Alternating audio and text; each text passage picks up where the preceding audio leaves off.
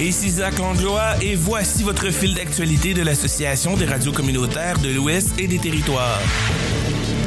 COP 28. La Saskatchewan obtient son propre pavillon après un désaccord avec Ottawa. Un désaccord entre la Saskatchewan et Ottawa a incité la province à payer son propre pavillon à la 28e conférence des Nations Unies sur le changement climatique, selon le ministre provincial de l'énergie et des ressources, Jim Reiter. Jim Reiter affirme que le gouvernement fédéral a écarté les neuf suggestions de la province, parmi lesquelles figurant des comités d'experts venant de diverses industries. Ottawa avait également accordé 45 minutes à la Saskatchewan pour une présentation à la COP 28. Cette durée est jugée insuffisante par la province. Par ailleurs, la province entretient depuis un certain temps des divergences avec Ottawa au sujet des politiques environnementales, dont la taxe carbone, les objectifs de neutralité carbone et les évaluations des projets énergétiques. La semaine dernière, le porte-parole du ministre de l'Environnement et du Changement climatique, Caitlin Powers, a indiqué qu'Ottawa avait opté pour l'organisation d'une présentation unique par province et territoire à cause des contraintes de temps et de disponibilité. Le gouvernement de la Saskatchewan s'était inscrit pour un pavillon et figurait sur la liste jusqu'à la mi-octobre, mais nous sommes en train de confirmer la date exacte à laquelle il s'est retiré, a précisé Mme Powers dans un courriel. Des représentants des gouvernements de l'Alberta et de la Colombie-Britannique, ainsi que d'autres représentants d'agences fédérales et d'organisations non gouvernementales participeront aux présentations d'Ottawa. Le porte-parole du ministre du Commerce et du Développement des exportations de la Saskatchewan, Jay Teneke a indiqué que la province avait conclu un contrat pour avoir son propre pavillon le 16 octobre. Le premier ministre de la Saskatchewan, Scott Moe, et quatre autres membres de son gouvernement participeront à la COP 28 avec une délégation de représentants de 40 entreprises et organisations. La COP 28 se tiendra du 30 novembre au 12 décembre 2023 à Dubaï, aux Émirats arabes unis. Le discours du trône mise sur la santé et l'énergie verte malgré un défi fiscal. Dans son premier discours du trône, le premier ministre du Manitoba, Wab Kinew, promet des investissements considérables dans le système de soins de santé et de faire de la province un chef de file de l'économie à faible production de carbone. Le discours de 17 pages de sa version française est l'occasion pour le premier ministre élu en octobre de définir ses priorités législatives et de différencier le gouvernement néo-démocrate de son prédécesseur progressiste conservateur. Après deux mandats marqués par la compression et les fermetures, le nouveau gouvernement du Manitoba présente un plan responsable et ambitieux qui vise à renforcer les soins de santé publique, à faire croître l'économie et à bâtir une province dans laquelle tous les Manitobains peuvent s'épanouir, indique le premier ministre. Le discours lu par la lieutenant-gouverneur Anita Neuville affirme que le Manitoba sera un chef de file dans le rétablissement du système de soins de santé ainsi que dans le domaine de l'énergie propre. Le document répète certaines promesses électorales du nouveau Parti démocratique, en nommait d'autres et fournit certains détails supplémentaires sur ses politiques. Lors d'une conférence de presse mardi, Wab Kinew a indiqué que son gouvernement avait découvert des problèmes financiers laissés par le gouvernement précédent. Il s'agit de dépenses annoncées avant la période de silence préélectoral. La chef de l'opposition progressiste conservateur catégoriquement avoir laissé une mauvaise situation fiscale au nouveau Parti démocratique. Elle ajoute que toutes les dépenses en immobilisation du système de santé figuraient dans le budget.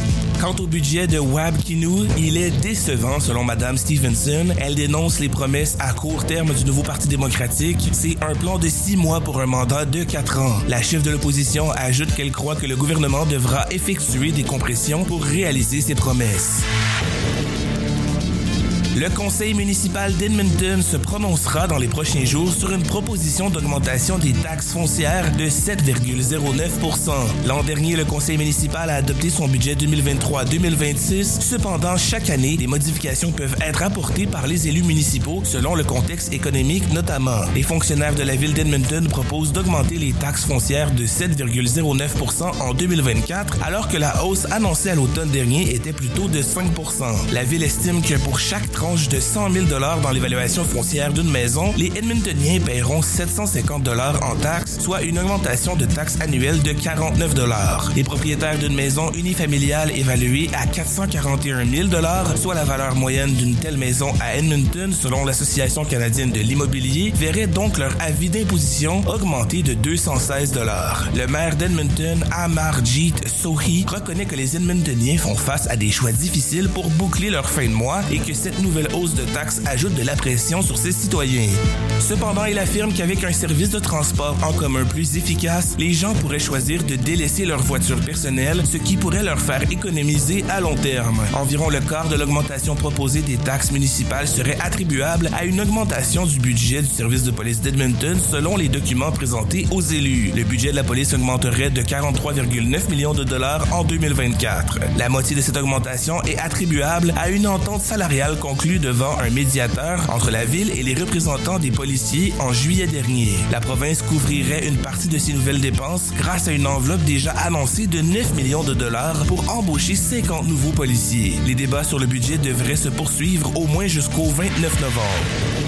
L'énoncé économique de la ministre des Finances, Chrystia Freeland, déçoit la Colombie-Britannique puisqu'il faudra attendre deux ans avant d'accéder au fonds dédié à deux mesures sur les logements locatifs et sociaux. Le ministre du Logement de la province, Ravi Kalone, comme sa collègue des Finances, Catherine Conroy, ont partagé leurs inquiétudes sur l'échéancier présenté par Ottawa pour le financement de ces deux mesures attendues avec impatience. D'abord, Ottawa a annoncé 15 milliards de dollars supplémentaires dans son programme de prêt pour la construction d'appartements destiné à la location, puis le fédéral va débloquer un milliard de dollars supplémentaires sur trois ans pour la construction de logements destinés aux personnes vulnérables. Les provinces n'y auront toutefois accès qu'en 2025-2026. Ces dernières semaines, le premier ministre David Eby, comme Ravi Kalone, n'a pas caché sa déception face à la lenteur du gouvernement fédéral dans le dossier de la crise du logement, au point où la Colombie-Britannique a commencé à financer elle-même la construction de logements sociaux sur des terres autochtones comme celle de la Première Nation Tsawut sur l'île de Vancouver, c'est une responsabilité qui relève pourtant d'Ottawa. Le ministre du Logement se dit prêt à se battre pour les enveloppes présentées dans l'énoncé économique, soulignant le travail de BC Housing et affirmant que la province regorge de projets et de partenaires. Ravi Kalone aurait d'ailleurs aimé voir dans le document de Christian Freeland une annonce sur les terrains excédentaires du gouvernement fédéral utilisés pour construire de nouveaux logements. Ottawa promet de construire près de 30 000 logements d'ici 2029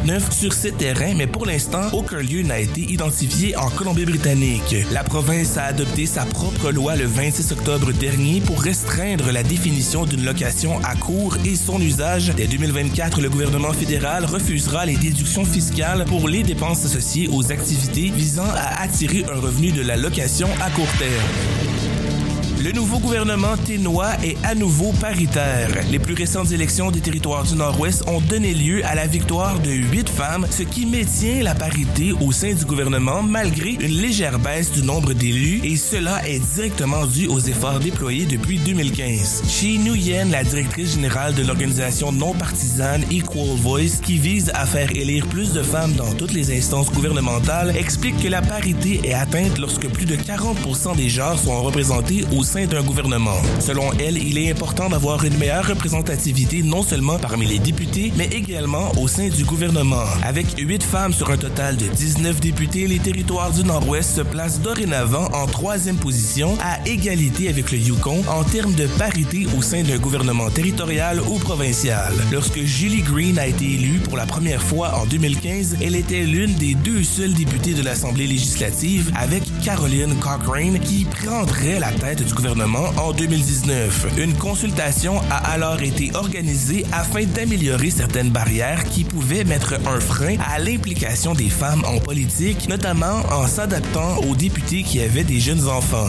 Une école de campagne a également été mise sur pied en collaboration avec Equal Voice pour aider des candidates à lancer leur campagne. Ces mesures n'ont pas été vaines puisque après les élections de 2019, un nombre record de femmes ont occupé un siège à l'Assemblée législative. Elle note toutefois que plusieurs circonscriptions à travers le territoire n'ont encore jamais élu une femme députée pour les représenter au sein du gouvernement. Selon elle, la précédente Assemblée législative qui comptait une majorité de femmes a permis au gouvernement de se pencher sur certains problèmes comme les garderies qui n'avaient jusqu'alors pas reçu autant d'attention.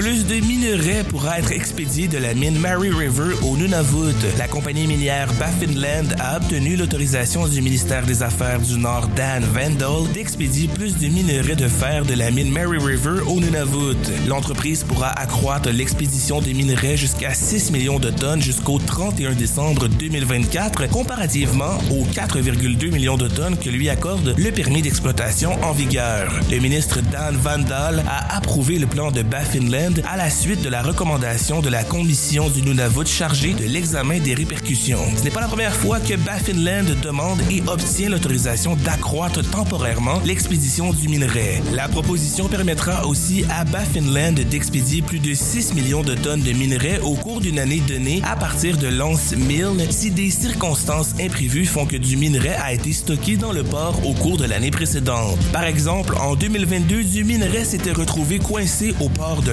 Milne quand les opérations d'expédition avaient cessé prématurément en raison d'importants volumes de glace marine dans le port. L'entreprise avait déposé sa proposition de maintien des activités plus tôt cette année, quelques mois seulement après le rejet de son projet d'expansion par le gouvernement fédéral. Ce projet aurait fait passer la production de 6 à 12 millions de tonnes par an et comprenait la construction d'un chemin de fer d'environ 110 km pour acheminer le minerai de fer jusqu'au port. Selon un communiqué de la commission publié le 17 novembre, l'approbation de la dernière proposition de Baffinland est assortie de conditions selon lesquelles l'entreprise devra prévenir ou limiter le potentiel d'effets écosystémiques et socio-économiques négatifs importants. La proposition de Baffinland ne comprend aucun changement en ce qui concerne l'extraction du minerai selon une description fournie sur le site web de la commission.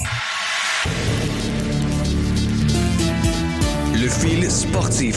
Les Hilltops de Saskatoon remportent la finale de la Ligue canadienne de football junior. Les Hilltops de Saskatoon ont remporté samedi la finale de la Ligue canadienne de football junior face aux rebelles de West Shore de Lagford en Colombie-Britannique par la marque de 17 à 10. Les deux équipes n'ont pas subi la défaite lors de leur saison régulière et les rebelles tentaient de défendre leur titre de champion. En demi-finale, les Hilltops ont écrasé les Sinclair Saints de Windsor en Ontario par la marque de 43 à 0.